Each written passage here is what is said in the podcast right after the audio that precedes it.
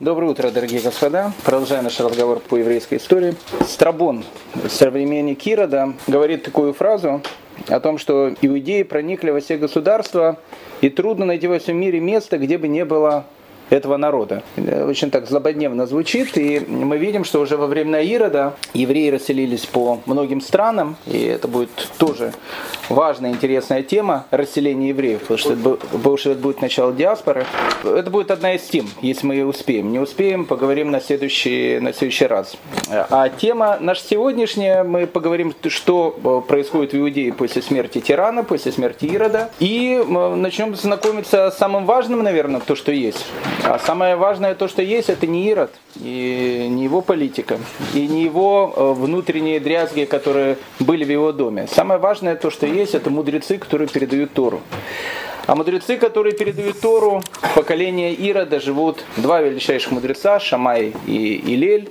Мы с ними познакомимся, попытаемся связать их жизнь в сетку исторических событий, которые мы говорили. В общем, э, есть много о чем сегодня поговорить, и поэтому начинаем. Итак, в четвертом году э, до Нуэры в городе Героя Ерехоне Ирод умирает. Ирод умирал мучительно, умирал в любимом своем городе, у него там находился его царский дворец. Э, как мы говорили, во всяком случае, так пишет Йосиф Лави, Э, верить этому или не верить непонятно, но, в общем, скажем так, легенда такая есть.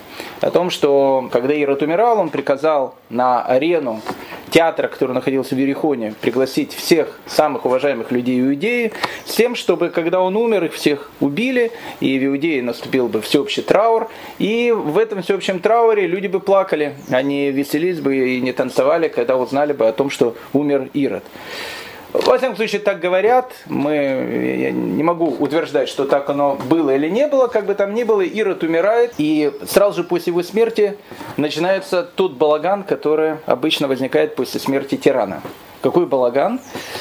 Э, балаган связан с одним вопросом. Завещание. Ирод переписывал завещание множество раз. Мы говорили о том, что в свое время Август, он сказал такую фразу о том, что лучше быть свиньей у Ирода, чем, чем его сыном. И мы на прошлом уроке э, увидели это почему. Ирод убивает многих своих сыновей.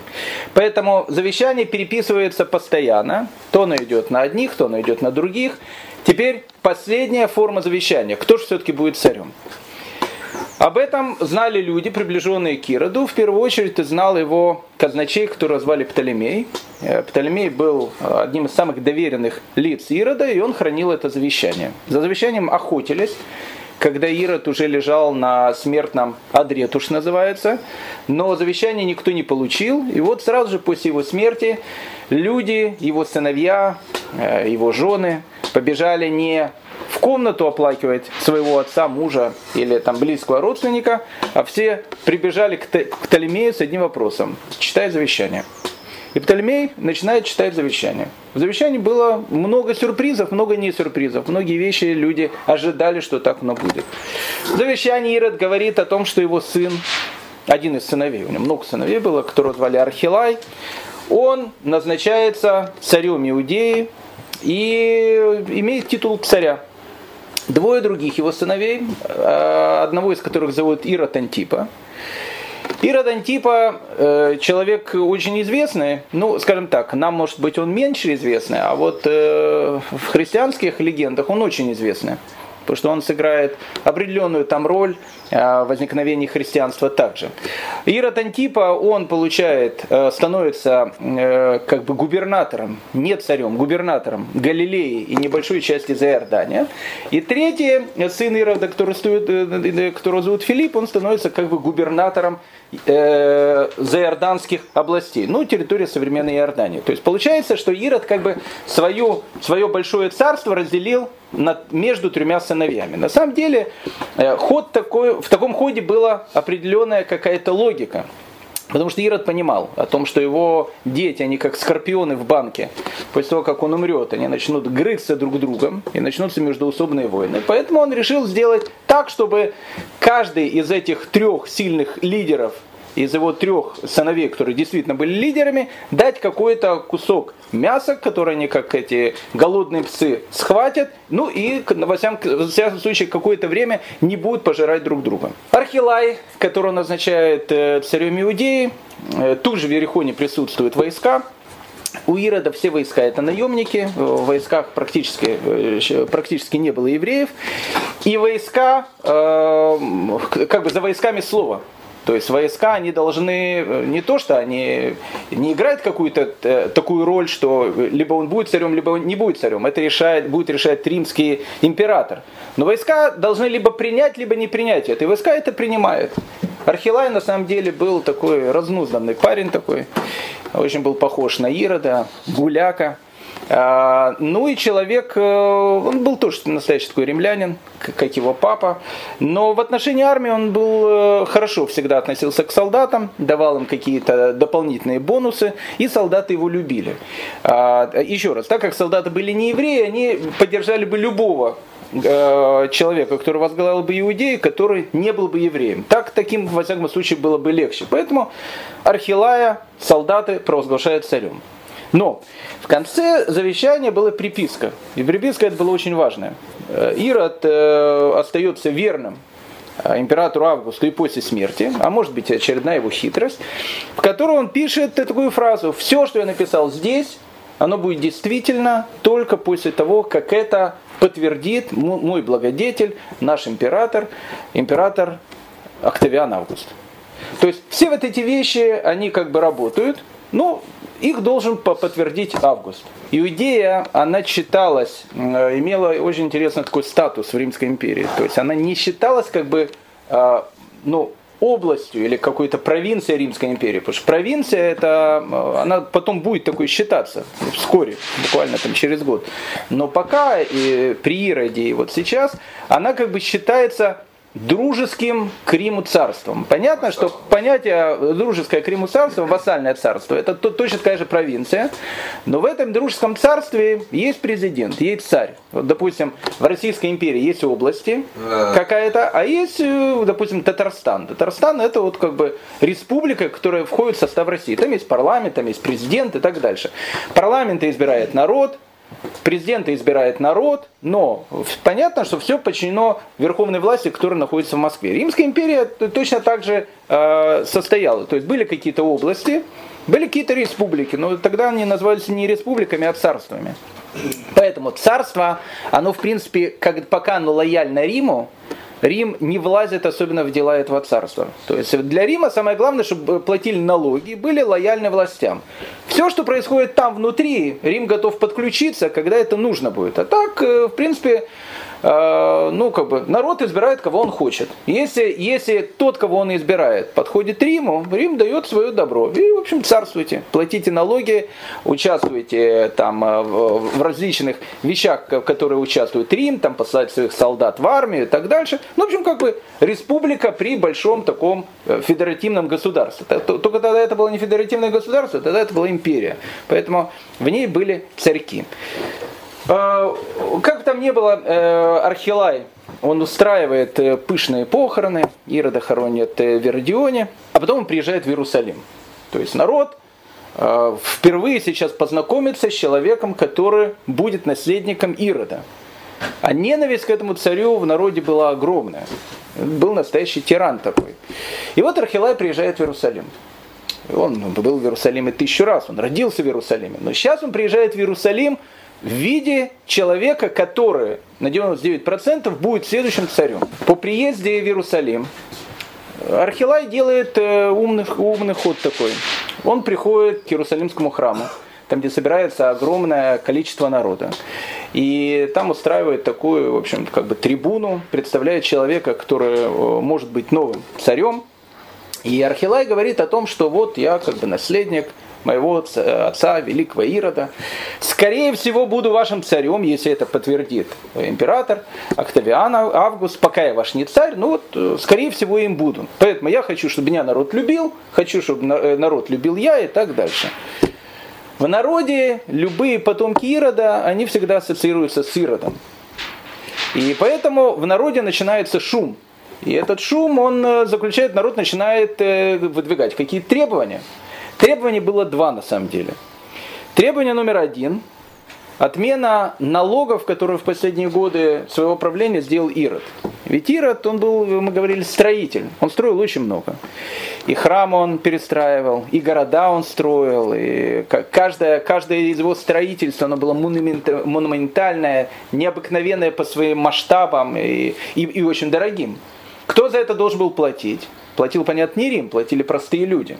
Для того, чтобы платили простые люди, с простых людей надо было брать налоги. Поэтому Ирод, особенно в последние годы своего царствования, вводит налоги ну, на самые смешные такие вещи. Только, наверное, единственное, на что он не вел налог, это, наверное, на воздух. На все остальное налоги были введены. Поэтому первое требование народа, которое есть, это снизить налоги, из-за которых народ полностью обеднел.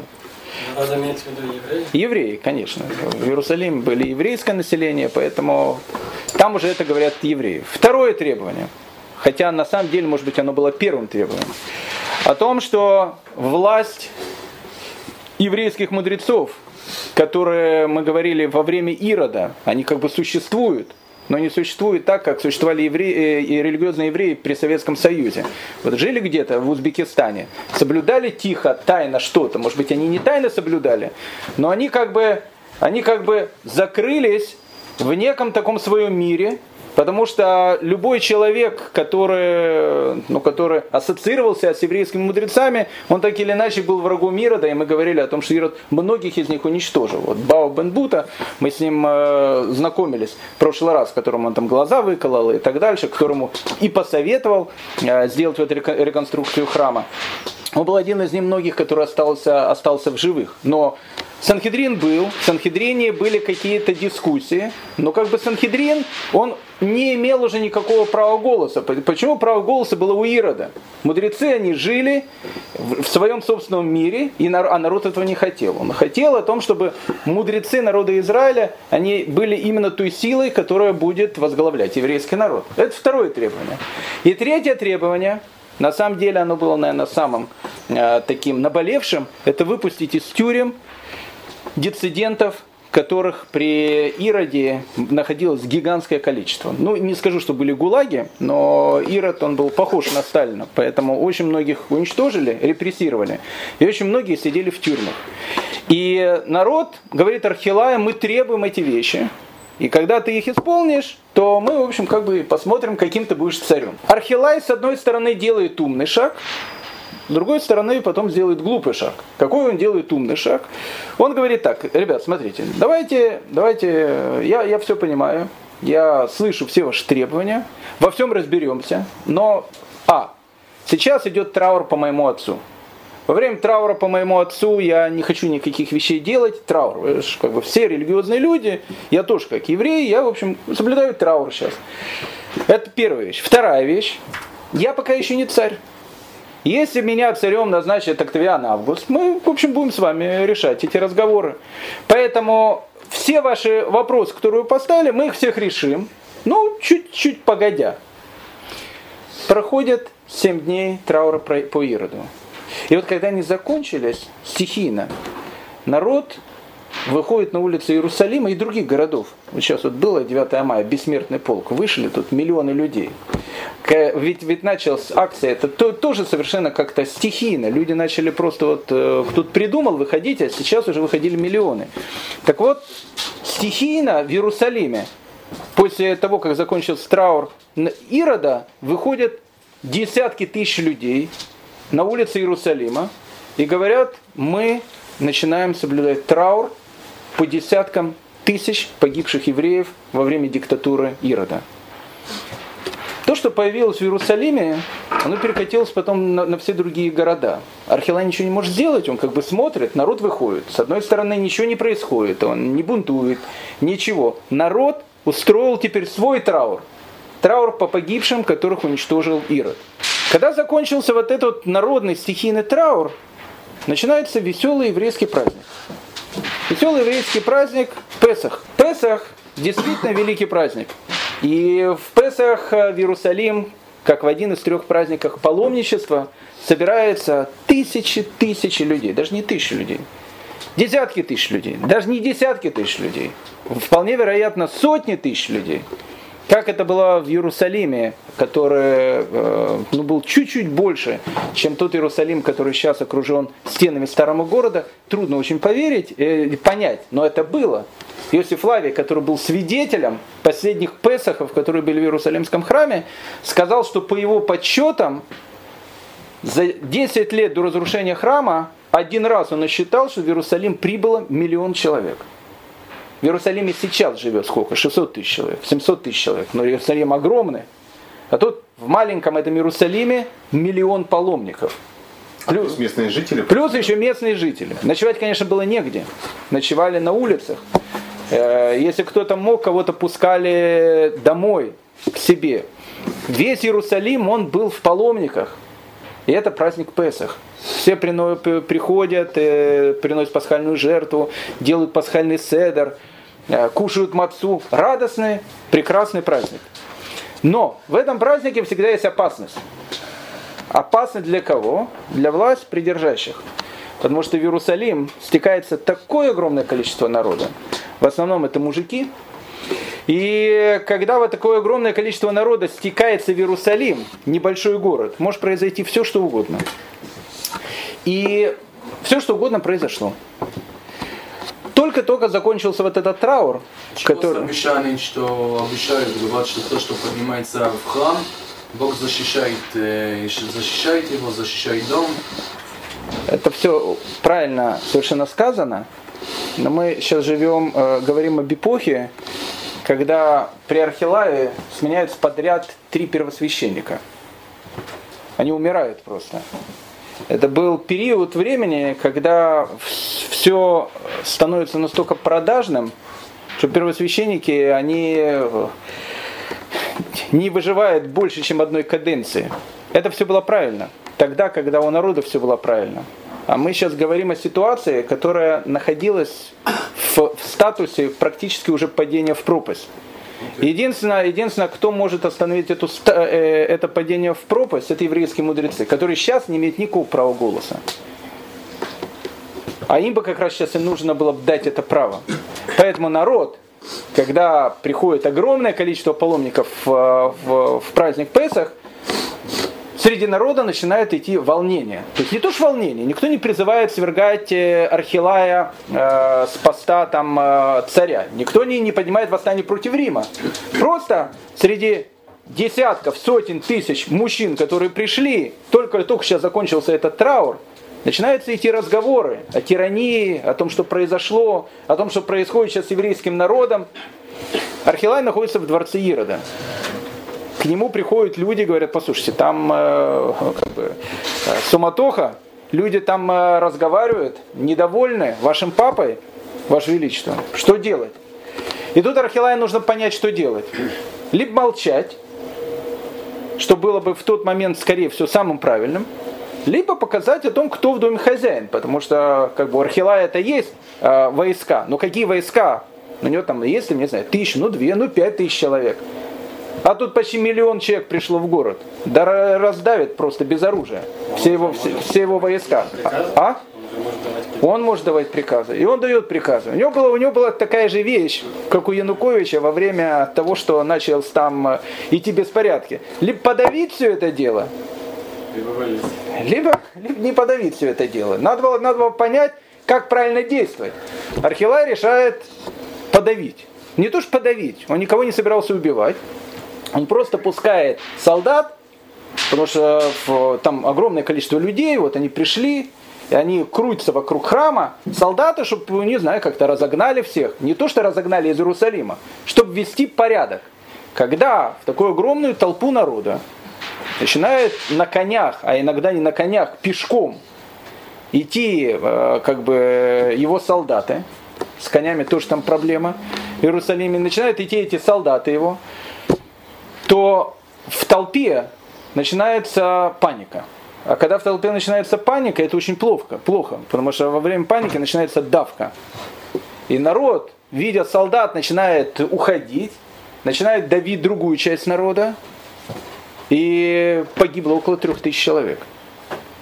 Короче говоря, Вот. вместо организации э, всех потоков э, паломников получилось э, Получилось, получилось совершенно что-то противоположное. Теперь, получилось у евреев праздник Песах. Теперь праздник Песах переходит во всеобщий траур. Сын Ирода так или иначе участвовал в том, что погибли еще 3000 человек. Побольше, чем это делал его папаша. Папаша мог там э, э, кого-то репрессировать потихонечку ночами. Но сразу 3000 человек. И начинается еще больше недовольства. И тогда Архилай говорит э, решение, которое, в общем, являлось вообще полным безумием. Хотя ему казалось, что оно правильное.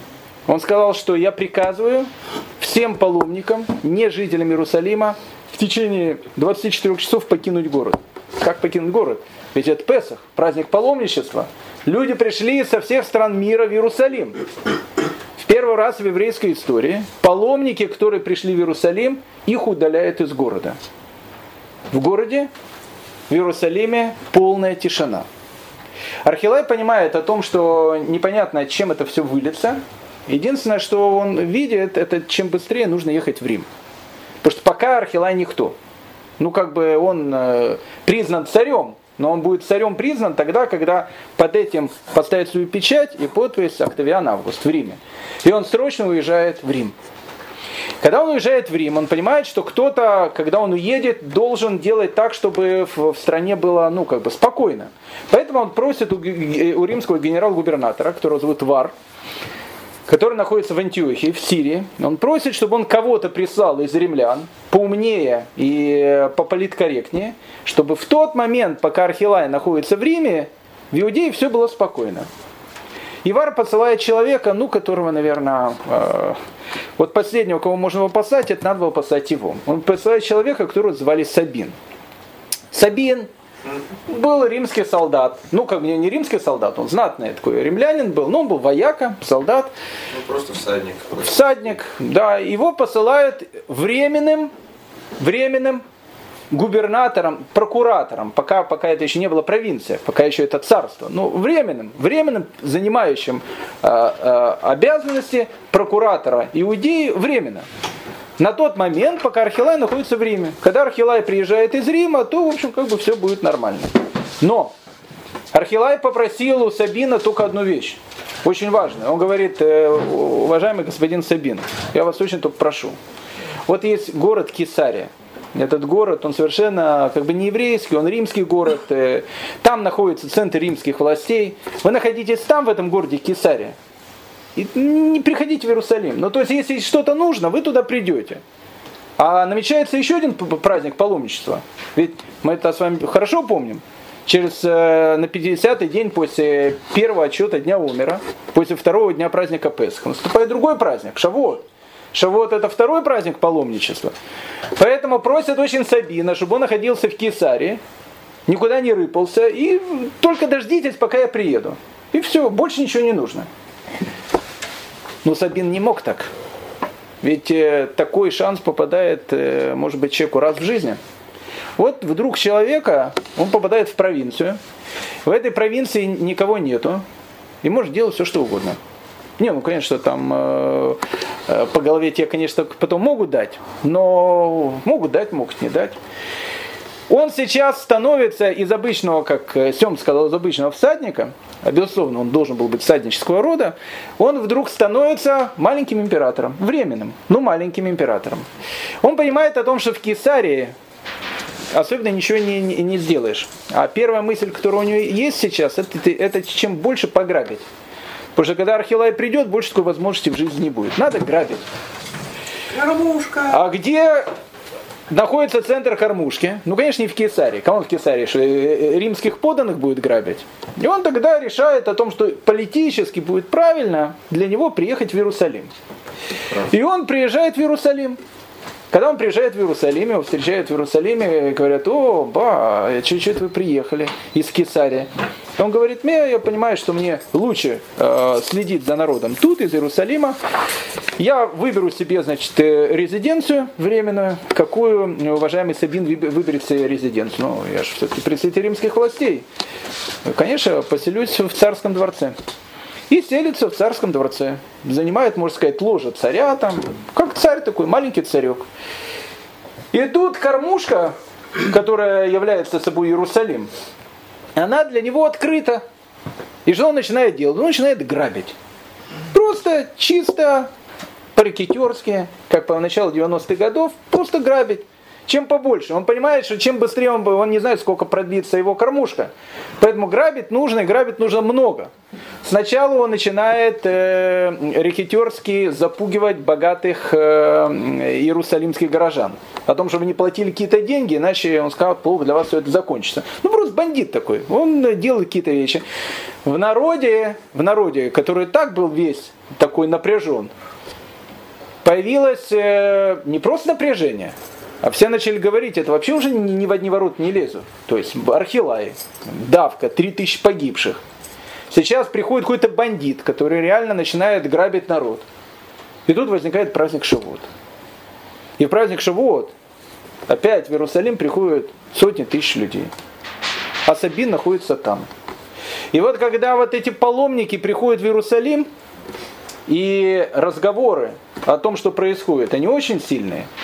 И Сабин еще начинает грабить тех паломников, которые туда приходят, просто бандит стоит и грабит всех. Это произошла та э, вспышка спички, которая может поджечь все, что угодно. И среди паломников начинается волнение. Сабину приходят и говорят, «Э, слушайте, э, уважаемый господин Сабин, э, нас-то тут немного, у него там был, в общем, римские солдаты. А нас тут утянут, нас просто раздавят э, полностью. И он говорит, надо жестоко это подавить, это толпа народа, безоружная, в общем, все, бейте всех, кого только можно. Чтобы, чтобы они все знали, где и чья тут власть. И приходят какие-то римские солдаты, и какие-то недовольные группы, которые есть, тут же хватают, кого-то убивают. В общем, в Иерусалиме начинается паника. В тот момент, когда начинается паника, Сабин понимает о том, что долго ему не осталось. И сейчас нужно делать то, ради чего, в принципе, он сюда приехал. Он берет нескольких римских э, военачальников, которые были при нем, скажет, так, значит, вы держите тут обороны, хлопцы, а мы с другими хлопцами, значит, поднимемся в Иерусалимский храм, там сокровищница. И, ребят, в общем, все будут довольны. Все будут довольны. Главное, главное 2-3 дня э, выжить, а, и все будет нормально. И вот Сабин с группой товарищей проникает в храм, даже не, не, не, не, не в сам храм, он не идет в святая святых, ему святая святых не нужна. Он идет в храмовую сокровищницу и начинает выносить все, что только можно. Народ, который находится в Иерусалиме, Тут вообще происходит э, э, цепная реакция. И Сабин понимает о том, что когда уже народ начинает говорить среди паломников, ограбили храм, тут Сабин понимает, что это уже все серьезно. Он убегает в дворец Ирода. Дворец Ирода это одна большая такая крепость, закрывается. Народ полностью окружает дворец Ирода и говорит, выходи по добру, по здорову. А Сабин понимает, что по добру, по здорову навряд ли теперь удастся выйти. И он посылает э, тайных гонцов к Вару, губернатору вообще всей этой провинции Сирии, о том, что, уважаемый господин Вар, помогай народ гады восстали, я такой, в общем, хороший, белый, пушистый, они все восстали, теперь я нахожусь в осаде, и если Вар не придет с войсками, он лишится одной из доблестных римских полководцев Сабина. И, не возьмет свою долю. И не возьмет свою долю, Валам Аба ему долю не нужно, а вот э, доля э, храмовых сокровищ, э, он, он, конечно, не очень бы хотел ее лишаться. И вот, значит, да, и тут, и, и, тут начинает идти цепная реакция, потому что Шавута идет два дня.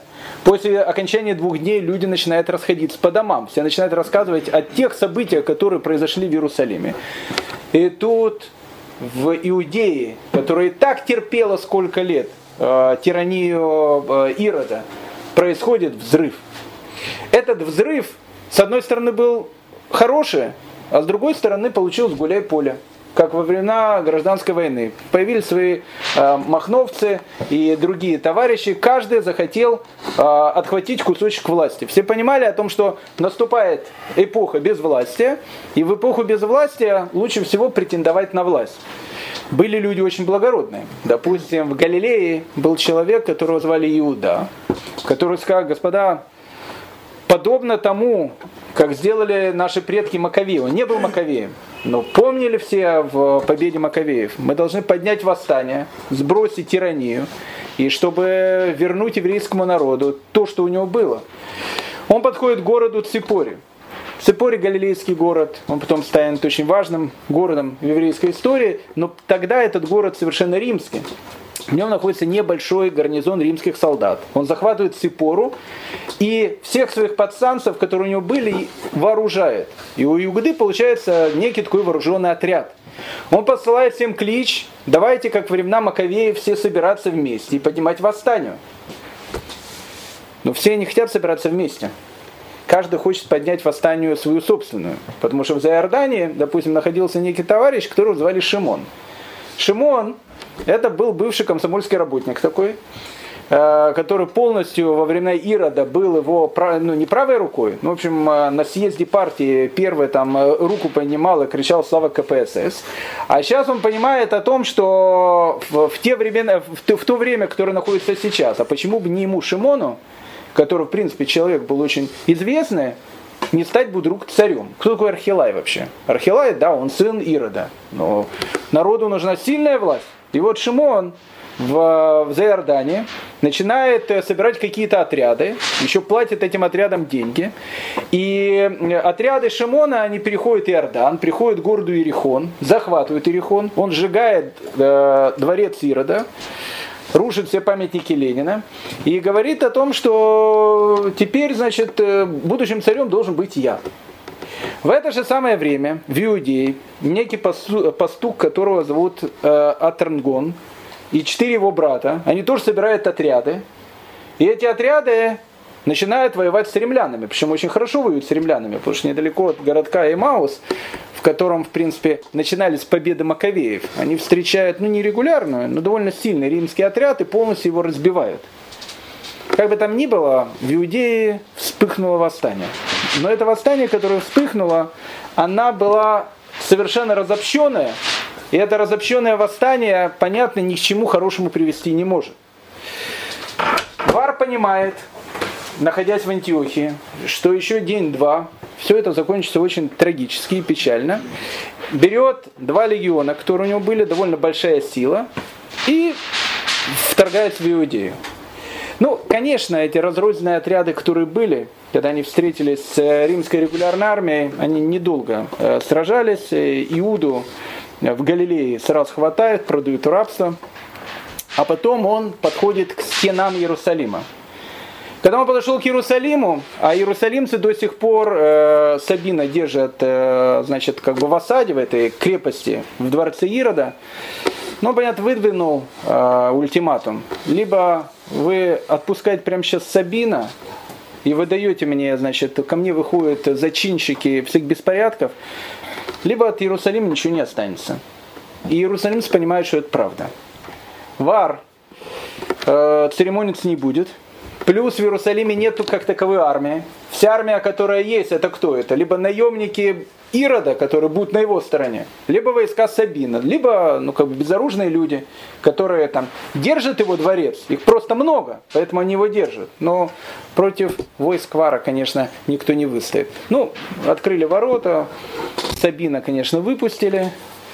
И тут начинается э, чисто римское решение проблемы. Схватили много людей, около двух тысяч, э, как говорили, зачинщиков. И Вар говорит, надо им показать, как принято у нас э, в Риме э, зачинщиками делать. И вот дорога, которая идет от Иерусалима в сторону Яфа, в сторону Тель-Авива, Квиш Миспарыхат, дорога номер один. Через каждые 20 метров ставится крест, и на этот крест берут и подвешивают еврея. И вот эта дорога, конечно, не, не до самого Яфа, но на много метров, 2000 человек. Она становится из длинных-длинных таких крестов, на которых висят э, распятые евреи. Такого еще в Иудее не было. И поэтому память о, об этой казни, она сохранилась. В Седер Олам говорится, что от воин Асваруса, так, так э, называется Вар, Асварус, до войны Веспасиана, до разрушения храма, прошло 80 лет. это вот эта вот точка, четвертый год, когда э, Вар убивает огромное количество евреев, оно сохраняется в памяти еврейского народа. Кстати, с Варом, как это не смешно звучит, если посмотреть ретроспективно, ведь надо смотреть, э, что произойдет, что делает какое-то действие, а надо понять, к чему приведет это действие потом. А даже еще больше, а к чему это приведет действие потом, потом, потом, потом. А потом, потом, потом, потом, потом, благодаря Вару привело то, что, ну, в общем, мы живем в мире, в котором живем сейчас. Спрашиваю вопрос, а при чем тут Вар? А, при самом, что, то, при, при том, что является Том.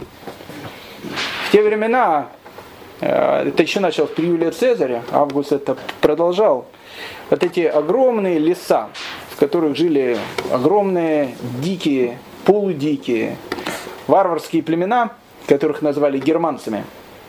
Римляне их боялись, потому что они были дикие очень. Э, и римляне хотели их захватить. Были такие очень дикие, были менее дикие. Менее дикие это была Галия, допустим. Галия это современная Франция. Ну, Галию Юлий Цезарь захватил, и она становится частью как бы Рима. А э, вот огромное количество германских народов, Австрия, Германия, Швейцария, ну, в общем, я уже не говорю о, викингах, которые там живут в Дании, это вообще был ужас. Они в свое время потом будут пугать самих варваров. Варвары будут бояться викингов. О викингах вообще никто не говорит. Но хотя бы об этих э, странах, о которых идет речь.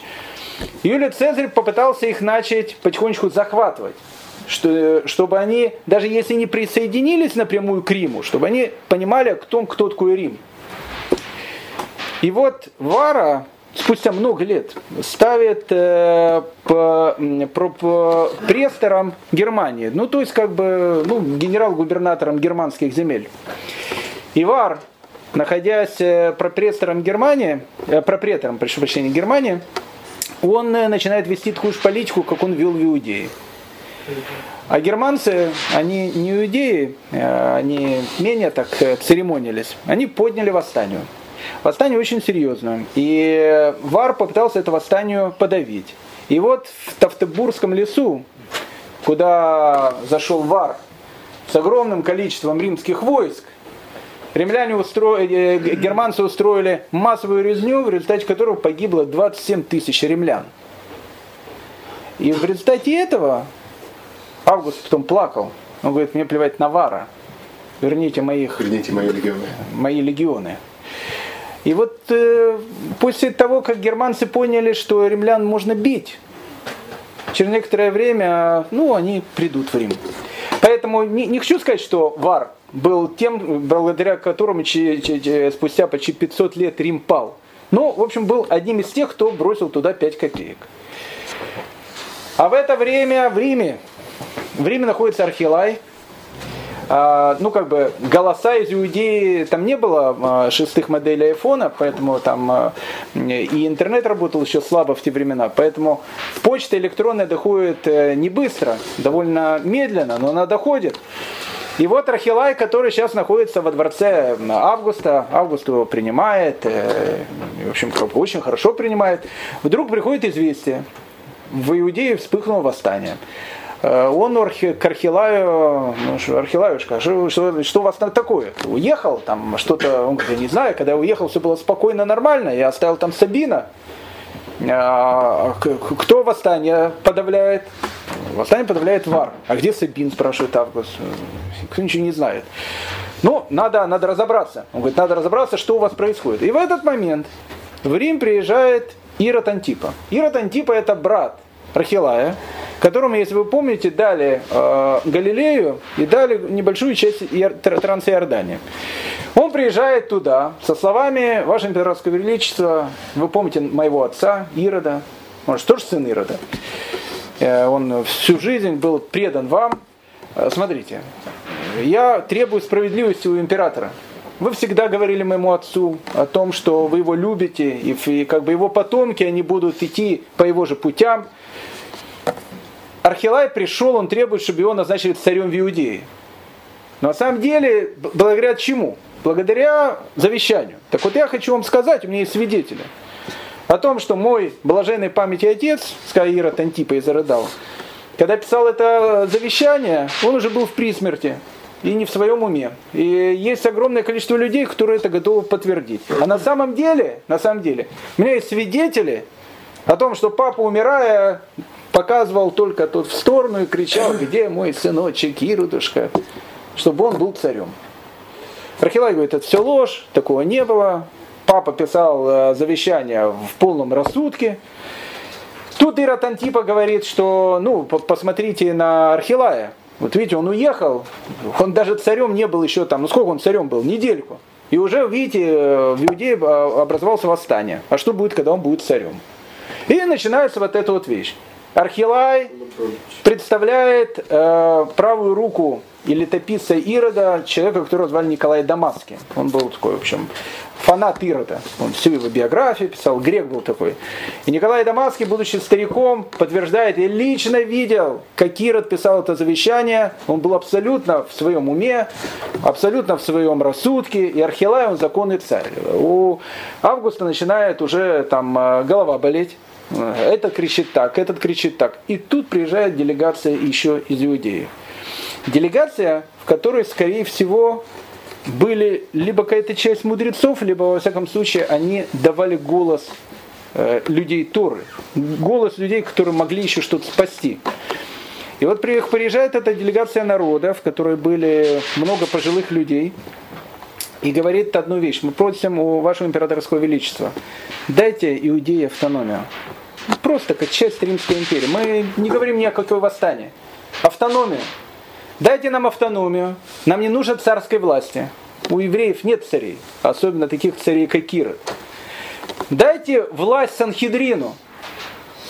У Санхедрина будет религиозная власть. Мы, мы полностью будем под Римом, мы будем обеспечивать полную э, безопасность. Только не лезьте к нам, дайте нам жить, как мы хотим. Мы будем платить деньги, мы будем делать все, что угодно. Только уберите вот эту компашку, которая на протяжении уже полувека почти что полувека, захватила престол в Иерусалиме.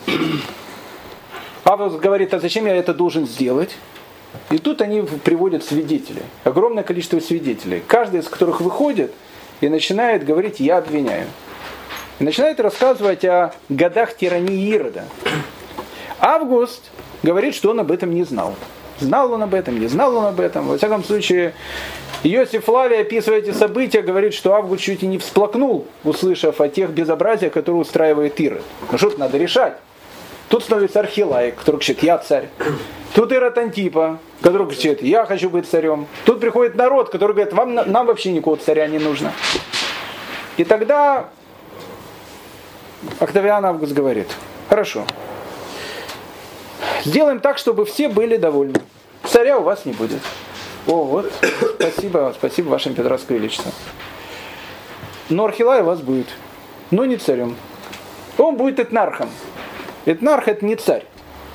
Этнарх это как, ну, генерал-губернатор. Вот есть президент Татарстана или президент Чеченской Республики, а есть губернатор Воронежской области. Он тоже большая очень, Воронежская область. Представитель власти. Он будет, он будет губернатором в Иерусалиме. Да, автономный, там все эти вот вещи, с экономикой, все, но, но не царем. Ирод Антипа говорит, а я?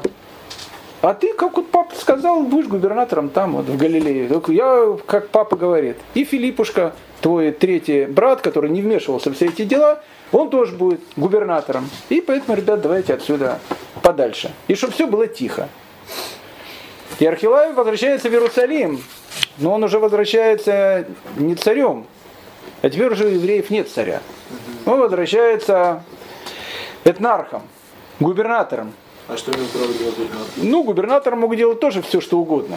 Только у царя больше было полномочий, но Архилай решает о том, что теперь надо... Да, но э, это и, еще одну вещь я важную не сказал. Август, отправляя его э, на должность гене, э, этого губернатора, он ему сказал такую вещь. Вполне вероятно, он говорит, вполне вероятно, я дам тебе э, титул царя. Но ты еще, говорит, молодой, посмотреть, что у вас там произошло в Иудее. Я хочу посмотреть, лет 5-10, послужи губернатором, если все будет нормально, готов вернуться к этому разговору. Я очень любил твоего отца, я готов вернуть тебе его царскую власть, но хочу посмотреть, что будет происходить в Иудее. Политический эксперимент. Политический эксперимент. А в Иудее начали происходить, ну, полное безобразие. Архилай, который был, ну, видно, в папу во всем пошел, у него появилась некая такая мания, он говорит, папа строил, а я, говорит, еще больше буду строить. Он решил о том, что он должен войти в историю как великий строитель. Поэтому он начинает какие-то э, строить новые города. Даже недалеко от Ерехона простроил э, город, который назвал э, э, Архилаида. Ну, понятно, очень скромно, но в честь себя. Архилаида, есть Александрия в честь Александра Македонского, он назвал Архилаида в честь, в честь э, самого себя. Соответственно, э, если нужны э, строительство, нужны деньги, а нужны деньги, нужны налоги, и он начинает поднимать еще больше и больше налогов. Власть мудрецов как не имела права голоса, так и не имеет права голоса. Еще больше. Он начинает э, влазить э, в, дела Иерусалимского храма. Мы говорили, при нем сменяется, за его небольшое правление сменяется три первосвященника. Тут... Э, сменяется, потому что уходит или он умирает? Скорее всего, умирает. Непонятно, что с ним происходило. Написано, что они сменяются. А, как бы там ни было, постоянно в, в, из Иерусалима в Рим бегут э, жалобные письма. Ваше императорское величество, спасайте нас. Творится страшные дела в Иудее. Архилай вообще там полностью зажрался, прошу прощения. Ну и на каком-то этапе на каком-то этапе, после очередного какой-то вспышки, э, которая там произошла, думает Октавиан зачем ему это нужно вообще? У него было, находится какая-то провинция. У него миллион этих провинций. Но эти все провинции сидят и, как говорится, сопят. Две дырочки, нормально. Тут какая-то иудея. Постоянно какие-то идут скандалы с этой иудеей. Постоянно какие-то идут споры. Этот Архилай, которого он поставил, все на него жалуются. И Октавиан Август говорит, так, все, ребят, мне надоело. Октавиана э, Архилая снимает, спасает Нарха и отправляет его в ссылку. В ссылку маленький городок, э, который находился на реке э, Рони в Галлии. Сейчас это современный город Виен во Франции. Туда и ссылают Архилая. И вот Архилай, наверное, был одним из первых евреев, который так поселился э, во Франции, в городе Виена. Не Вена, а Виен на, на Роне во Франции. Там он и умирает. Ну, народ спрашивает, а э, кто же теперь нами будет править. А теперь, э, а теперь вас будет править, ну как обычно, в провинциях. А кто правит провинцией? А провинцией правит прокуратор. И тут начинается в Иудее эпоха прокураторов. Одного прокуратора знают абсолютно все, хотя прокураторов было много. До Великого Восстания остается чуть больше 60 лет и наступает эпоха прокураторов. Ну, опять же, какого прокуратора знают все? Как его звали? Понти Пилат. Понти Пилат. Других, э, но, но он был не, не единственный прокуратор. Теперь мы понимаем, как, как минимум, кто такой прокуратор. Какие, какие власти есть у прокуратора, поговорим чуть, чуть побольше, э, чуть э, побольше дальше, когда будем говорить про э, прокураторов. А теперь... А этнарх и прокуратор, кто из них, как, как там? Этнарх, э, нет, этнарх, этнарх это губернатор, который есть у, скажем так, у независимой области, которого как бы, который является представителем народа. Ну да. А прокуратор... Да, то, то есть, скажем так, э, вот есть в Биробиджане автономная область. То есть это не республика, автономная область. Вот это будет более правильно. Так вот, Этнарх, он как бы глава автономной области. А вот когда... Автономная область не является представителем президента? Является, конечно, является представителем президента. Ну там немножко по-другому был, но он как бы глава автономной области. А вот когда человек становится прокуратором, это не автономная область, это просто область. Это Воронежская область. А. В Воронежской области он, они не автономные. Автономия теряется. А, и теряется эта вещь, и теперь там представитель не местной власти, а представитель власти Рима, который Рим ставит туда, и он, в общем, будет, э, теперь он является а, главой вот этой области. Э, главой Иудеи теперь отныне будет являться не еврей или хотя бы человек, который э, себя так называл, а будет являться римлянин. Теперь мы как бы забираем камеру немножко в другую сторону. И теперь смотрим на самые важные вещи, которые происходят. А самые важные вещи, которые происходят, они происходят не в, в царском дворце. Самые важные вещи, которые происходят, они происходят в академиях, в ешивах еврейских мудрецов. Потому что там находится то, благодаря чему мы живы до сегодняшнего дня. Мы живы до сегодняшнего дня не благодаря Архилаю, Ироду Антипе и другим членам его правительства.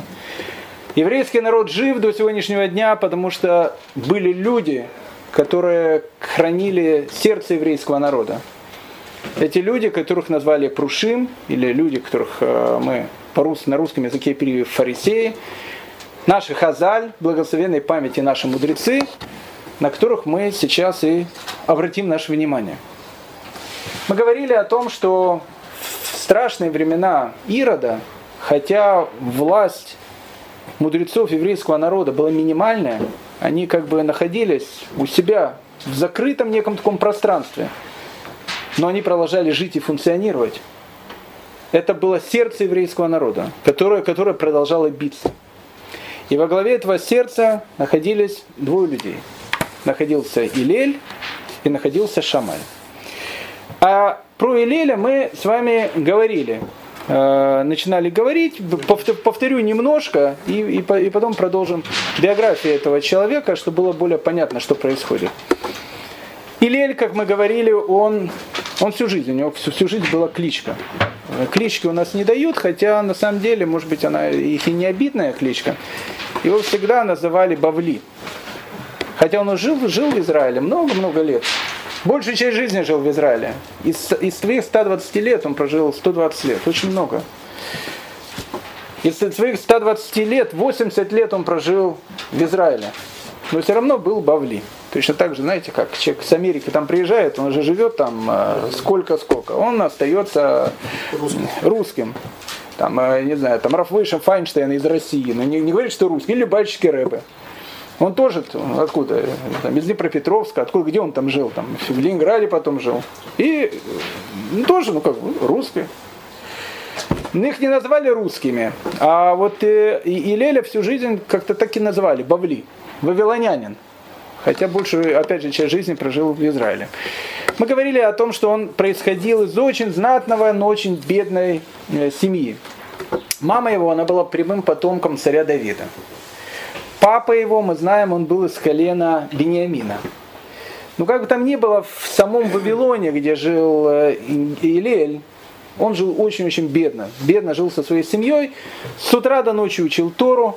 Э, у него был свой заработок, эсэк, то, что называется. Он, он зарабатывал дровосеком. Кстати, тяжелая работа очень. Надо было рубить дрова, приносить их, особенно в зимнее время. Топили э, э, там, печки хотя дров было очень немного.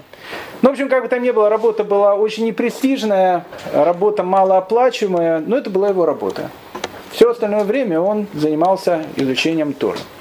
Потом мы говорили о том, что Илель в возрасте 40 лет проезжает, приезжает в землю Израиля, начинает учиться у глав еврейского народа Шимая и Автолиона, становится их учеником. Мы рассказывали эту историю, когда Гилель, он э, э, платил там по каким-то копейкам для того, чтобы его пускали э, привратнику, э, чтобы его пускали в, в академию, чтобы он слушал дискуссии мудрецов. Мы говорили, что один раз не было у него этих денег, он уснул на крыше, замерз там. И Шамаев, Талион сказали, что э, ради такого человека можно и шаббат нарушить, потому что его нужно было отогреть, это был шаббат. Э, и вот так вот, вот так вот Илель, он на протяжении многих-многих лет, почти что 40 лет, он был простым учеником, учеником великих мудрецов, Шамаев Талиона. Потом он возвращается в Вавилон обратно, в Вавилоне прожил какую-то небольшую часть э, времени. Он был человеком очень бедным. Еще раз, он занимался постоянно Торой, а его брат родной, его звали Шахне. Он, э, в общем, как бы занимался тем, что он как бы просто кормил его семью, семью брата, которую нужно было поддержать. И вот э, Гилель приезжает обратно в Иерусалим. Почему он приезжает, непонятно. Либо вообще возвращается, либо на время приезжает для того, чтобы, э, для того, чтобы э, поучиться в Иерусалиме. А главой этого полуподпольного Санхедрина, потому что при Ироде он был полуподпольным, находится семейство, которых, э, которых зовут Бней Бейтера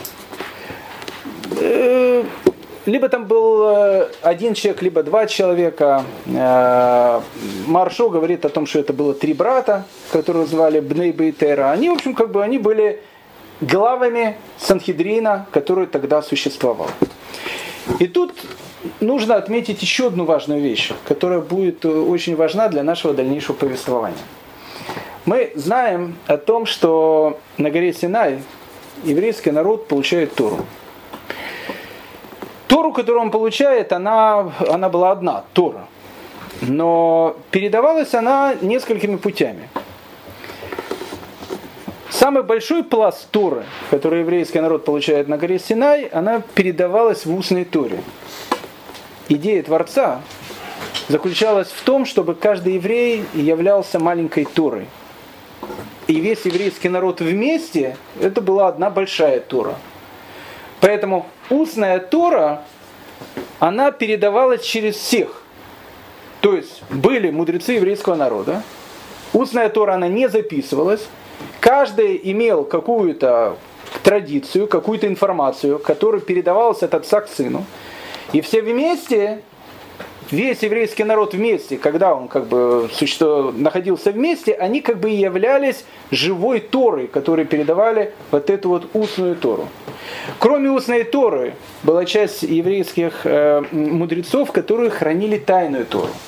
Если устную Тору хранили практически все, то тайную Тору хранили ну, люди, которые могли зайти в эти вещи, которые называлась тайная Тора. Когда-то это были пророки, Потом это стали люди, которые начали заниматься наукой, не наукой, а частью Торы, которая называется Кабала, тайная Тора.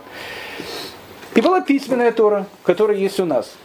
Письменная Тора – это краткое содержание всей Торы, которая есть. В письменной Торе, то, что мы говорили с вами, находится огромное количество, в письменной Торе находится все. В том или ином зашифрованном виде – письменной Торе есть что-то, что написано явно, в письменной Торе есть что-то, что зашифровано, но там есть полностью вся информация. Так вот, передача устной Торы, она происходила из поколения в поколение. Заметьте интересную вещь. При Шамае, при Илеле, вот было два человека, Шамая и Илель. Потом, кстати, образовалось у них две школы, Бейт Шамая и Бейт Илель. И люди неправильно считают, что они постоянно друг с другом а, спорили о каких-то вещах. Если Тора единая, о чем идет спор? Дело в том, что до разрушения храма не было никаких споров. Известно, что у Шамая и у Илеля, между ними двумя, были три вещи, в которых у них была разная традиция. Несущественных. Три вещи. Потом мы будем говорить о сотнях вещах когда возник спор, когда возникло то, что будет происходить в дальнейшем. Возникло все то, о чем будем говорить в дальнейшем, произошло после двух катастроф. Первая катастрофа – это первое восстание против Рима, когда был разрушен Иерусалимский храм, и было убито большинство еврейских мудрецов. И каждый человек, который являлся маленьким носителем Торы, был уничтожен – и тогда Академия в Явне, которую будет возглавлять младший из учеников, кстати, Илеля, которого будет звать Рабан Яханан Бензакай, его основная задача была сохранить ту Тору, которая осталась у выживших. И он по крупицам начинает ее восстанавливать. И этим будет заниматься Академия в Явне. И когда они ее немножко восстановят, тут произойдет вторая трагедия. Вторая трагедия, это уже будет восстание Бархопы. И вот сейчас вот у нас Сферата умер. 24 тысячи учеников Раби Акива. Каждый из которых опять возобновили эту традицию. Они все умирают. И Раби Акива передает ее пяти людям. И потом пройдет еще немножко времени, и Раби Гуда Анаси скажет о том, что третью трагедию мы не переживем. Если будет третья трагедия, никого вообще не останется, и Тора может погибнуть в еврейском народе. И тогда Раби Гуда Анаси ее запишет, и она будет называться Мишной. Мишна это устная Тора, которую запишет Раби Гуда Анаси. Но это произойдет спустя 300 лет. Практически спустя 300 лет после тех событий, о которых мы говорим. А сейчас Илеля Закен и другой человек, который, который Шамай, Илеля Закен он был Наси, он был главой Санхедрина, Шамай был Авбейдин, глава раввинистического суда. Практически очень, очень непонятно, чем отличались эти должности. Но все-таки Илель он был как бы главный, Шамай он как бы был его заместителем. И вот эти двое великих мудрецов – тот период времени, когда на улице происходит время террора Ирода, в своих академиях они продолжают хранить тот свет, который будет называться устная Тора. Илель, он, как мы говорили, всегда был очень скромным человеком. Он всю жизнь учился, всю жизнь был э, этим дровосеком. И тут обратно он приезжает в Иерусалим из Вавилона. Приходит в академию, как обычно, а в академии идет не то что спор, Споров тогда как таковых не было. Почему? Потому что жили мудрецы. Поэтому не было споров в передаче традиции. Но тут возник вопрос. Вопрос, который надо было решить. Какой вопрос? Дело в том, что в том году, о котором сейчас идет речь, 14 Ниссана, день перед Песохом, выпал на шаббат. А пасхальную жертву, как вы знаете, ее приносят не в сам праздник. Сам праздник вопросов бы не было. А ее приносят, ее приносят перед праздником. 14 Ниссана это как бы будний день, когда приносят праздничную, когда приносят пасхальную жертву, которую кушают потом вечером, с наступлением праздника. А вот этот день как раз, когда надо ее принести в жертву, был шаббат. И тогда спрашивают у Бнейбейтера, то есть глав Санхедрина, вопрос, а что мы будем делать в этом году? Вот так возникло. Так возникало очень редко. Нужно приносить будет пасхальную жертву в шаббат? Или нельзя будет ее приносить в шаббат? Почему не гелели шаббат? Потому что гелели еще никто. А, ну как, как, не то что не то, не, не то что никто, он всю жизнь учился, но всю жизнь был, опять же, скромным дедушкой. Угу. Он никогда не был там раввином, никогда у него не было каких-то должностей, он просто учился, он был мудрец, об этом знали. И, ну, как бы, он никогда не занимал никаких э, лидирующих, лидирующих постов. И, и начинаются эти дискуссии. А какая дискуссия? Тут дискуссии быть не может, ведь это устная Тора. Стопроцентно в устной Торе, которая была на горе Синай, понятно, если это, это, это ситуация. Но ситуация это редкая, она встречается крайне редко, и спрашивают у Бней Бейтера, глав Санхедрина, что по этому поводу говорит устная Тора. И Бней Бейтер говорит, что мы учились у Шамая и Автолиона, это, это предыдущие главы поколения, но мы не помнили, что учили нас, э, нам такие вещи. Поэтому мы можем как бы вычислить эту вещь как-то. Но ведь есть устная традиция. И тут мы видим первая вещь, когда мудрецы говорят, э, вот заминка произошла. Мы не помним. И тут говорят, э, тут люди, которые находятся в Санхедрине, говорят, о, кстати, это приехал э, Бабледин. Ему к этому периоду времени, он же тоже не молодой человек. Илель из, из Вавилона. Он в Иерусалиме опять. Он все знает. Когда Шамаев Талион там учили, он постоянно перед ними сидел, каждое слово, то, что они говорили, он как магнитофон все записывал. Ну и Айлель, когда его позвали, он был в Иерусалиме, и говорят, «Э, помнишь ли ты об этом?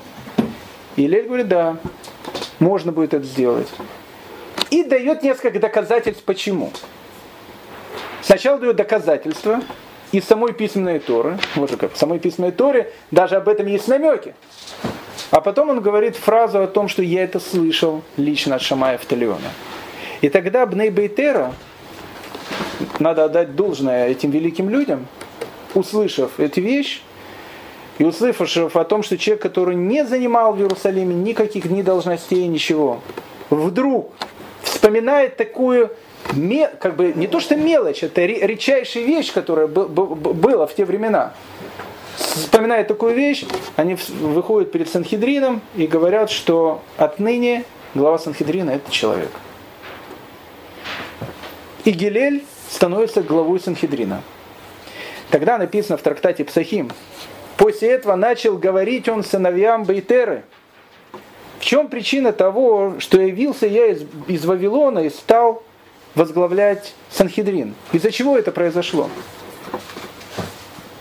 Из-за вашей лености.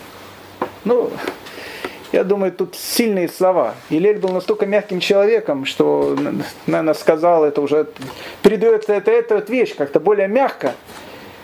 Ибо не учились вы у двух учителей величайших в поколении нашем Шамая и Талиона. То есть для того, чтобы получить устную Тору, каждое слово, которое передают лидеры народа, его нужно пропускать через себя. Спросили у него, написано дальше, Раби, а если человек забыл принести свой нож? Сразу же в первый же день начали говорить, о, все прекрасно. То есть ты разрешаешь в шаббат принести сейчас пасхальную жертву. Но ведь в шаббат запрещено человеку переносить нож. А вдруг э, человек забыл принести этот нож? То есть нет, нет уже ножа там в храме там, или где он там будет резать, забыл принести. Или нужно принести. А как он будет нести? Как он будет резать это животное? На всех ножей в храме не, не хватит. Спроси у него, Раби, забыл принести свой нож, а сейчас э, шаббат. Как следует поступить в подобном случае? Сказал им, слышал я о законе этом от моих учителей, но позабыл. О, теперь, теперь говорит Илель, я не могу все знать. Когда-то они тоже это говорили, но что-то я сейчас забыл. Однако же, положитесь на сынов Израиля, ибо если они не пророки, то дети пророков. А давайте посмотрим, как сейчас будет делать евреи. Они-то не пророки, но они потомки пророков. И у всех, у каждого в традиции, ведь когда-то это, ну, может быть, не, не сейчас, не в нашем поколении, 200 лет назад, 300 лет назад, ну, наверное, была такая, такая ситуация. А так как устная Тора, она находится в голове у каждого еврея, вот он, каждый же является носителем, мы сейчас увидим, как делать правильно. Почему? Потому что народная память это помнит. Давайте, говорит, посмотрим. Я забыл, но посмотрим, что делает народная память. На завтра увидели, что то, чья жертва пасхальная из ягнят, прячет свою нос в шерсть ягненка. То есть, когда они несли этого ягненка перед шаббатом, они, вставляли. они вставляли, не резали его, вставляли в шерсть. Это и, вот, он нес. и он ее нес, как бы. Как красава. А чья жертва пасхальная были козлята, помещали нож между их рогами. То есть еще перед шаббатом брали этот нож между рогами. Они вдруг увидели, как они переносят эти вещи. И когда увидел Гилель это, вспомнил, каков закон. Вспомнил. И сказал, да-да, именно об этом я и слыхал из уст Шамая Талиона. Я вот вспомнил его сейчас. То есть мы посмотрели, как делают евреи, я вспомнил этот, этот закон. Гилель, который будет возглавлять еврейский народ э, на протяжении почти что 40 лет, будет человеком, который, через которого ну, будет передаваться, наверное, все, все, все наше учение, которое, которое есть. Гилель делает огромное количество разных вещей, но в первую очередь э, э, Прусбул. Прусбул это была проблема, особенно в год Шмиты. Люди не хотели никому ничего одалживать, потому что седьмой год он э, скашивал все долги. И тогда Илеля Закен, он э, вводит такое понятие Прусбул – я не буду объяснять, что это такое, но, но был он сделан для того, чтобы люди могли одалживать ближнему деньги. Он выводит методы поднятия информации, реанимации информации из письменной Торы. Кстати, это очень важная была вещь. Потому что Гелель понимал, что может произойти период времени, когда устная Тора, часть устной Торы, она может погибнуть вместе с людьми, которые, которые ее держат. И тогда он открывает методы при помощи которого из устной, из письменной Торы можно восстановить, знаете, вот диск, жесткий диск полетел, но его надо реанимировать. И есть люди, которые это могут сделать. Из вот этого жесткого диска, который полетел при помощи определенных программ, при помощи определенных методов, а эти методы, ну, такие самые известные, кальва хомер, допустим, из э, более простое, более сложное, или зарод шавот, там, и когда в две вещи э, в Талмуде, э, в, в Торе встречаются одинаковые, как правило, они говорят об одинаковых вещах. Из одного можно вывести что-то другое. Он учит народ методом, что если, не дай Бог, произойдет ситуация, когда какая-то часть устной Торы может забыться, при помощи этих методов можно будет самостоятельно поднять из письменной Торы ответ в то, что хранилось в устной Торе. Формулы. Некие формулы. Некие формулы. Шамай и Илель. Они были разные совершенно люди. Шамай он был иерусалимцем, скорее всего. Но, во всяком случае, он был человеком, который родился в Иудее. Иначе его бы тоже назвали э, либо Бавли, либо там э, Руси, не знаю, как, как угодно. Шамай так не называет, только Илель так называют. Они были, с одной стороны, для нас всегда Илель, он э, представляется таким мягким, добрым человеком, а Шамай, наоборот, представляется неким таким строгим человеком. На самом деле это не совсем так. И Шамай, и Илель, они были мудрецами Торы в одинаковой мере. У них был только разный подход. И вот этот разный подход, о том, какой подход более правильный, об этом будет идти спор на протяжении веков. И потом пришло к точке зрения, что подход Гилеля он побеждает. Но подход Шамая может быть более правильный. И пришли потом к решению о том, что мы живем времен э, Машеха, мы живем по подходу Илеля, а когда приходит Машех, мы живем по подходу Шамая. В чем разница подхода? Сейчас, секундочку. В чем разница подхода? Илель рассматривает весь еврейский народ в, том, в той ситуации, в которой он находится сейчас. Он говорит, ну посмотрите на еврейский народ. Посмотрите, что происходит. Мы под властью диктаты, под властью Рима. У евреев, посмотрите, возглавляет еврейский народ тиран. Мы находимся в полуподпольной ситуации. Сейчас время, когда евреи, самое главное, чтобы еврейский народ выжил, а потом наступят еще более темные времена, говорит Илель. И когда наступят эти еще более темные времена, самое главное для еврейского народа будет а. выжить, и б. сохранить ту миссию, ту Тору, которую они должны нести последующим поколениям. Поэтому надо э, относиться к этому народу ну, снисходительно очень, так как он находится сейчас – вот на, на, на, на, том, на, том, на той точке, на которой они находятся сейчас. Точка зрения Леля точка зрения Шамая немножко была другой.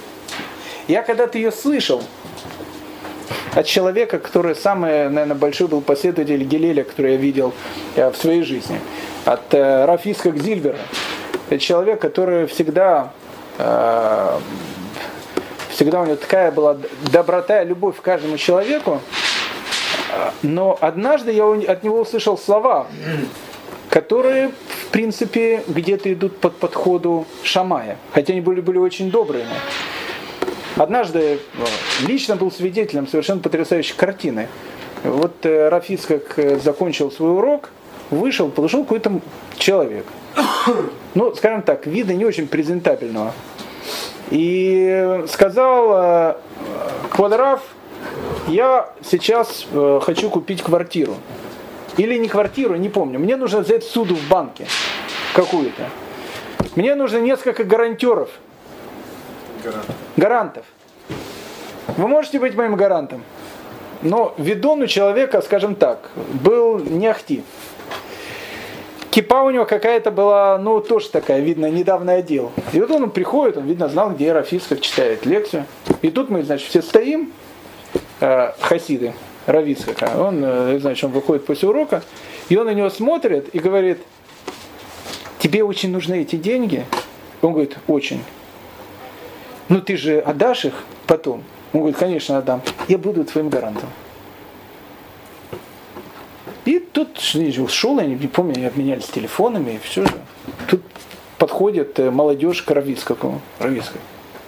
Вы знаете этого человека? Он говорит, не очень. Вы сейчас подпишите ему гарант, но видишь, кто он такой, то есть он же кинет. Не, не, не, неправильно. Равицкий до этого спросил, он говорит, вы еврей? Он говорит, еврей. Вам очень нужны эти деньги, очень нужны. Вы вернете, верну, все. Так э, мы, мы, спрашивают Равицкака, как же, как же, как же вы тут э, так вот могли это вот? И тут Рафицкак, который самый был большой последователь Гелеля, который я только видел, отвечает чисто по-шамаевски. Он говорит, но ведь он же еврей. А еврей не может обмануть. Представляете? Еврей не может обмануть. Ведь он же сказал, что он вернет. Как я, как, как я не, поверю еврею, ведь еврей не может обмануть. Вот это вот, вот это другой подход. Подход Шамая, он заключается о том, что каждый еврей, который получал Туру на, на горе Синай, он не может быть он вот такой вот. Он должен быть всегда вот таким вот, на пьедестале. А раз он должен быть на пьедестале, то требования к нему должны быть самые суровые, которые есть. Не потому что они суровые, потому что он находится на пьедестале. Он еврей. И этим все сказано. А, а, а метод Гелель другой. Это все правильно. Но посмотрите, в каком состоянии находятся сейчас евреи. В том состоянии, в котором они находятся, мы не можем им сказать, требовать от них так, как они, когда были на вершине своего величия. Нужно по-другому. И это был спор. И это был спор. По какому пути пойти? И в конце концов пошли по пути Елеля. Но во времена Машеха пойдут по пути Шамая. Почему? Потому что по пути Шамая это не то, что он строгий или не строгий. Просто человек, который находится, человек, который служит в, в, в кремлевском полку, и выходит и стоит около могилы неизвестного солдата, у него не могут быть расстегнуты пуговицы. Это подход Шамая. Он находится в кремлевском полку. Когда он стоит, у него все должно быть блестеть. А подход Гелеля, а если вот он вот так вот, вот такая вот ситуация, экономический кризис, ну забыл что-то. Еще, ведь мы же смотрим как правильно. Ведь Илель не спорит Шамаем, он говорит то же самое. Но ситуация другая сейчас. И в этом было расхождение. В это, это не то, что даже более милосердно. Это Шамай, он тоже был более милосердный. Границы можно ставить, какие границы уже лучше не ставить? Может быть. Но Илель, он э, вспоминается в памяти еврейского народа в первую очередь как человек, который, ну, это, то, что мы говорили, необыкновенно скромный человек. Он занял пост главы Наси совершенно случайно. Не собирался он этого делать. Просто у него спросили вопрос, он ответил, а Бней Бейтера, величайшие, порядочнейшие люди, они просто взяли, ушли, сказали, пускай он будет приносить. Ну, как сейчас бы такое произошло, человек там, не знаю, президент страны увидел, кто-то дал совет, говорит, я тебе не президент, он тебе президент. Это была эпоха благороднейших людей. Рассказывают про Илеля, про Илеля рассказывают огромное количество разных историй.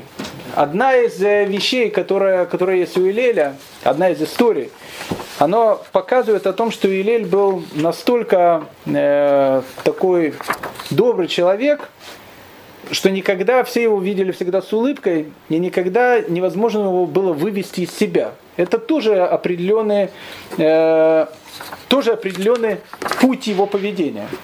Ну, известная история, которая написана в трактате Шаббат. Написано, что однажды Илель, он пошел Э, перед шаббатом в баню. Кстати, очень интересная вещь. Э, у Илеля э, написано, что каждый раз это в Икра Раба, в Мидраше, написано, что каждый раз, когда Илель уходил из Ешивы, сопровождающие ученики его спрашивали, куда ты идешь, учитель? Он так выходил, говорит, я иду, куда ты идешь? Он говорит, иду совершать Богу угодное дело. Какое именно? Он говорит, купаться. О, ничего себе, какое богоугодное дело. Мы думали, что может быть там Тойру еще поучить, купаться этим. А разве это, говорит, богоугодное дело? Он говорит, еще какое богоугодное дело? Статуи царей в театрах и цирках, он говорит.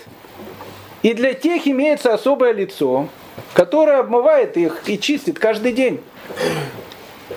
И не только получает за эту плату, но и пользуются огромным почетом о том, что каждую статую, каждый, каждый бюстик Владимира Ильича, он чистенький, птицы на него не делают, и все, уважаемые люди. Тем более должен соблюдать чистоту свой человек, созданный подобию, по образу и подобию Творца. Поэтому я, говорит, иду делать богоугодное дело. Поэтому один раз э, Гилель, он делает богоугодное дело, и богоугодное его дело заключалось в том, что он пошел в эту баню. А баня э, перед шаббатом. Перед шаббатом много разных дел, люди всегда торопятся. И что такое баня в те времена? Баня это не ну, плюс-минус как сейчас, но баня римская, она немножко отличается от современной бани. Она больше похожа на баню турецкую. Я в ней не был, но те люди, которые были в турецких банях в Константинополе, говорят, что по, ну, по, по своей традиции она идет по византийской, видно, школе, она повторяет немножко вот эту вот э, баню э, римскую. Я не буду говорить все вещи, которые были в римских банях, но когда человек уже заходил в саму баню, он должен был пройти много процессов. Сначала раздеться, потом пройти одну комнату, потом пройти вторую комнату, потом заходил в комнату, там, где уже была парилка, то есть подтапливали из пола под полом, там делали специальные были вещи, там, где был огонь и так дальше. Ну, в общем, человек, который заходил в баню, ему выйти из бани, это было ну, довольно серьезная такая вещь. Ему надо все пройти заново, обратно, и потом опять идти все эти вещи, ну, то, что называется, для разугрева. И вот однажды Елель перед шаббатом, голова еврейского народа, он идет в бане, и а тут было два человека. И эти два человека, скорее всего, римляне, решили друг с другом поспорить. Причем поспорили, кстати, на огромную сумму. Талмуд говорит, что поспорили они на 400 ЗУС. Чтобы понять, ЗУС, динар, это прожиточный минимум семьи на протяжении дня. То есть 400 ЗУС это прожиточный минимум семьи на протяжении больше, чем года. Ну, большая сумма, большая сумма денег. О чем они поспорили? Один сказал, что я знаю, вот у евреев там э, их мудрец, Гилель, такой человек, его никто никогда не выведет из себя. Он говорит, ты знаешь, говорит, я, говорит, из себя выводил даже таких людей, которых вообще никто из себя не выводил, поэтому готов поспорить на 400 ЗУС, выведу его из себя. И вот они, значит, поспорили. Ну, Илель находится в бане, он подходит к бане и кричит, кто здесь Илель, кто здесь Илель? Ну, вообще сам вопрос, он уже хамский. Ну, сейчас бы как бы это перевести, тут э, э человек пошел, там, не знаю, Путин, э, к примеру, Владимир Владимирович, э, находится на каком-то банкете. Еще заходит, говорит, кто тут Путин, кто Путин? Ты Путин, э, ты Путин, ты Путин.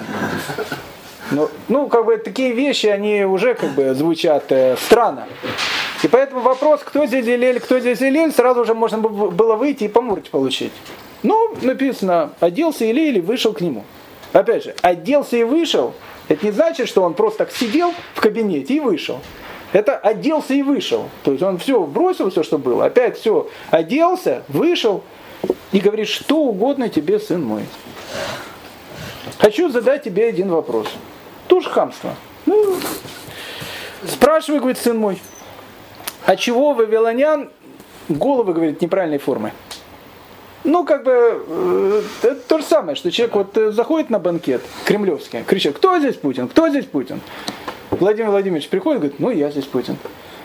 У меня вопрос. Да, задавай, сын мой. А почему у всех питерских выражение лица такое? Ну, как бы, ну, сразу пристрелят же. А он, а он что говорит? Почему у всех вавилонян голова такой вот э, полуквадратной формы. Ну, Илель говорит, сын мой, это очень важный вопрос ты задаешь. От того, что говорит у вавилонян, нет хороших этих э, повивальных бабок. Ну, те, которые акушерки, у них там щипцы такие, они деформируют голову детей. Поэтому это очень правильный вопрос. У меня такая, говорит, голова. Все вот так вот, такая вот, э, так вот принимают роды. Ушел тот человек, и Илель опять пошел в баню. Опять, чтобы понять. Опять разделся, опять прошел все эти вещи. Ну, приходит этот э, следующий раз, говорит, кто здесь где Илель? Кто здесь Илель? Опять оделся Илель, выйдет к нему и спрашивает, что тебе, сынок? Опять видит этого. Хочу задать тебе вопрос. Это в тот же день или в другой? В тот же самый день это происходит. То есть он только такой такой раздел. Спрашивается, если были в разные дни, это еще понять можно было бы. Это все происходит в один и тот же день. Он говорит, спрашивай, сын мой, спрашивай. А чего у жителей э, такой Тармут, это, это область, э, которая там лежит, в, там где степи, глаза больные. Больные, имеется в виду, что они не просто больные, они еще немножко раскосые. Почему у них такие глаза? Больными глазами тогда они называют такие раскосые, это больные, значит, глаза. Почему они раскосые? Почему больные глаза? Он говорит, очень важный вопрос, сын. Очень важный вопрос. Должно быть от того, что они живут в песчаной местности, из-за того, что дуют эти постоянные ветра с песком, то и глаза приобрели такую форму, и они как бы выглядят как больные. Ушел тот человек, и опять Илель идет в баню. Приходит он опять, кричит, кто здесь Гилель, кто здесь Гилель? Оделся Илель, вышел к нему опять. Что угодно тебе, сын мой.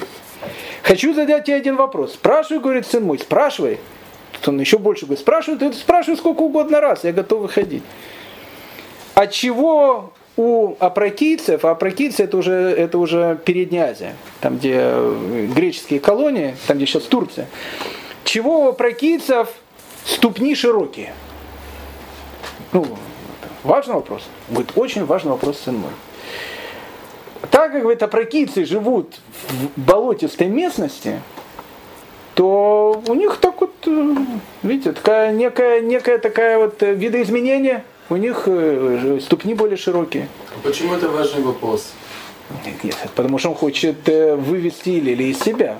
Поэтому он говорит, что это важно. Для, для Илеля каждый вопрос он важен. Илель с ним играет за эту игру. Нет, Илель не играет в игру. В том-то, и, в том-то и дело, что Илель в игру не играет. Если Илель бы играл бы в игру, то это было бы все несерьезно. Илель так живет.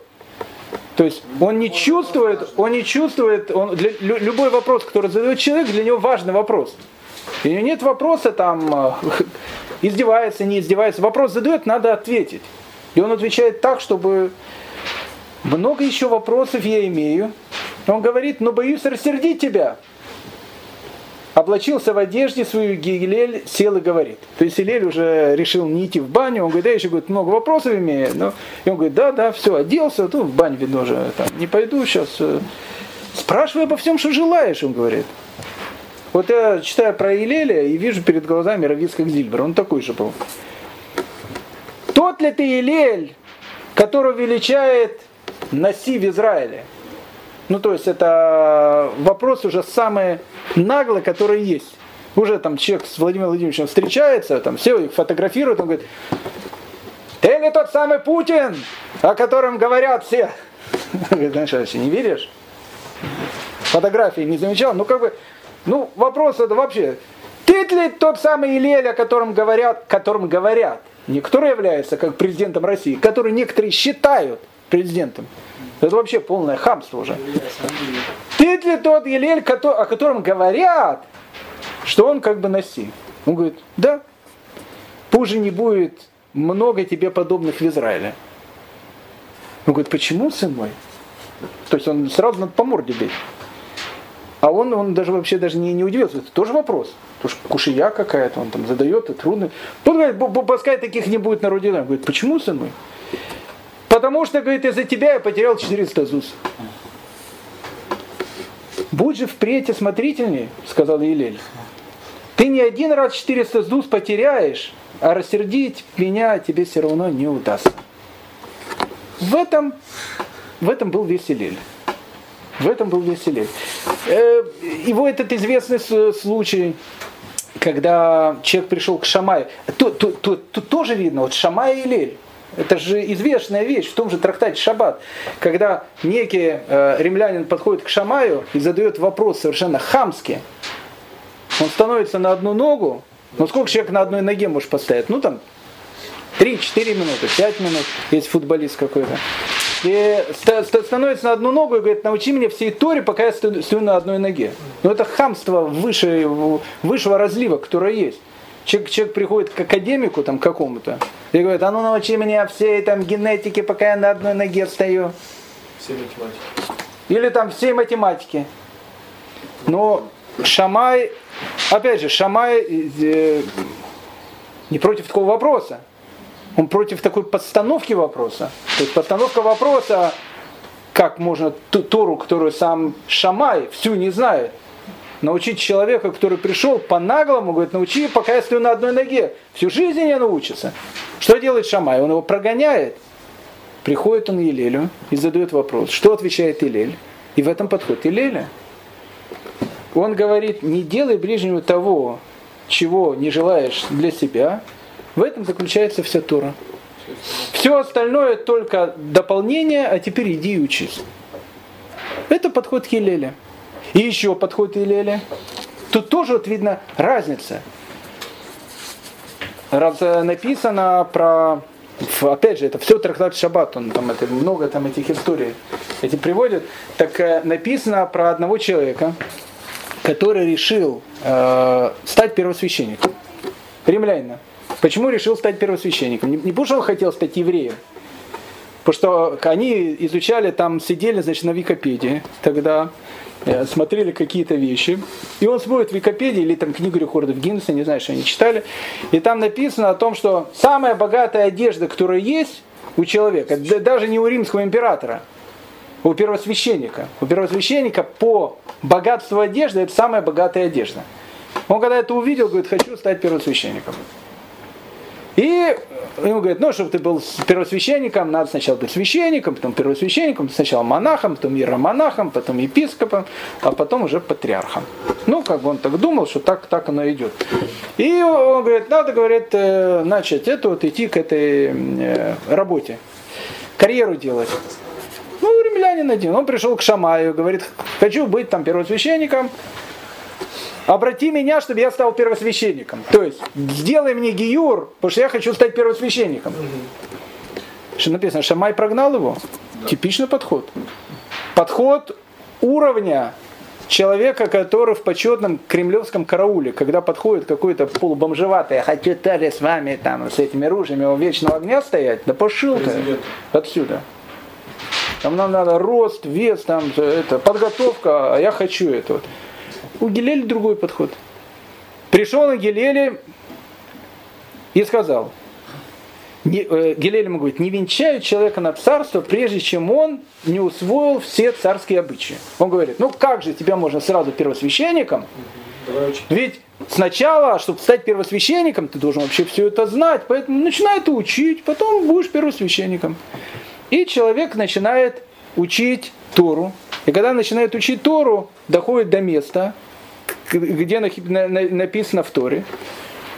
Ибо про израильтян, прозванных детей, э, э, написано, э, да, что там написано? А если приблизиться посторонний, смерти предан будет, смерти предан будет. То есть если в Иерусалимский храм начнет служить там посторонние, то он достоин смерти. Он удивился очень это. Приходит Елелю, говорит, о ком это говорится. И говорит о всяком человеке, говорит Гилель, будь он даже с самим царем Давидом. Даже сам царь Давид захочет служить в Иерусалимском храме, будет достоин смерти. Почему? Потому что он не из рода коинов.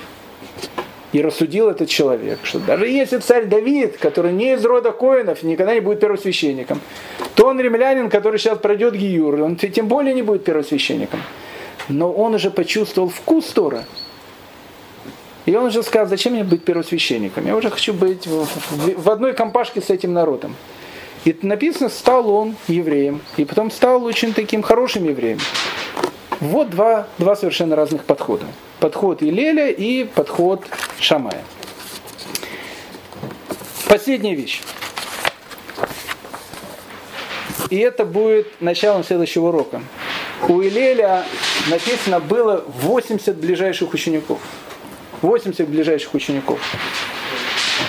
30 из них были, написано в, в Гмаре, подобно Маше Рабейну. То есть у них был такой уровень, что если бы каждый из них был бы во время исхода, мог бы быть как Маше Рабейну. 30 были подобны Ишуа Бинуну, и ради них могло бы остановиться солнце. То есть у них уровень был такой, как у Ишуа Бинуна. Это уже 60 человек. А 20 были среднячками. То есть, когда уровень у Гилеля был, если вы учитель? Соответственно, можно понять, какой уровень был у Елеля. Выше, чем у Моше, получается? Ну, наверное, такой же. То есть у него было 80 учеников. 30 из них были подобны Маше Рабейну, 30 были, говорит, подобны Ишуа Бинуну, а 20, говорит, были такими среднячками. Величайшим из них, из среднячков, был Янатан Бенузель. А про Янатана Бенузеля рассказывают, что когда он учил Туру, у него такая, такая была кавана, что птицы, пролетающие над ним, загорали. Такой, такой у него был. Он, он был величайший среди среднячков. Не, не среди великих, он даже в этой категории не был, среди среднячков. А самым малым из них, из среднячков, был Рабан и Ханан бен Закай. Самым малым из 80 учеников. Рабан и Ханан бен Закай, который проживет длинную-длинную жизнь, очень длинную жизнь, он будет человеком, который переживет разрушение Иерусалимского храма, и в дальнейшем будет человек, который спас Тору, открыв в городе явно Ешиву, которая, которая будет спасать Тору, восстанавливая его по кусочкам после разрушения храма. Так дальше продолжает Талмуд и на этом заканчивая. То есть Рабан Яханан бен Закай был самым младшим из среднячков. А про Рабанан Яханан бен Закай говорится, что он знал весь Танах, Мишну, Талмуд, Аллаху, Агаду, Мидраш, постановления мудрецов, астрономию, языки пальмовых деревьев, демонов и ангелов. И все великое и малое. Великое – это Маасе Меркава, тайна божественной колесницы. Это одна из самых таинственных вещей Кабалы. И малое – это то, что обсуждал Абая и Рава. Абая и Рава будут жить почти что через 300 лет после Рабан Иханан Бензакая. Все, что они обсуждали спустя 300 лет, каждый из них точку зрения Рабан Иханан Бензакай знал еще до этого. Потому что это? А, а мы не знаем, что такое был высокий уровень. Такой был уровень у Рабан Яханан Бензакая, младшего среди средних. Поэтому можно предположить, какой же был уровень у Илеля Закена и у Шамая. И вот вот такая вот ситуация. С одной стороны тирания Ирода, и происходят какие-то ужасы.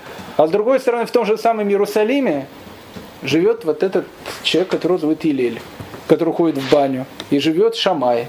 И живут вот эти великие мудрецы. На следующем уроке мы поговорим э, продолжение, что, что происходило в, в дальнейшем в еврейской истории. Но первое, куда мы обратимся, мы все-таки начнем смотреть еврейскую диаспору. Еврейская диаспора начинает уже э, развиваться, и э, еврейская диаспора, она будет той диаспорой, которая послужит тому, что вот мы сейчас э, живем в городе Героя Москве и э, проводим сейчас этот урок. Всем большое спасибо.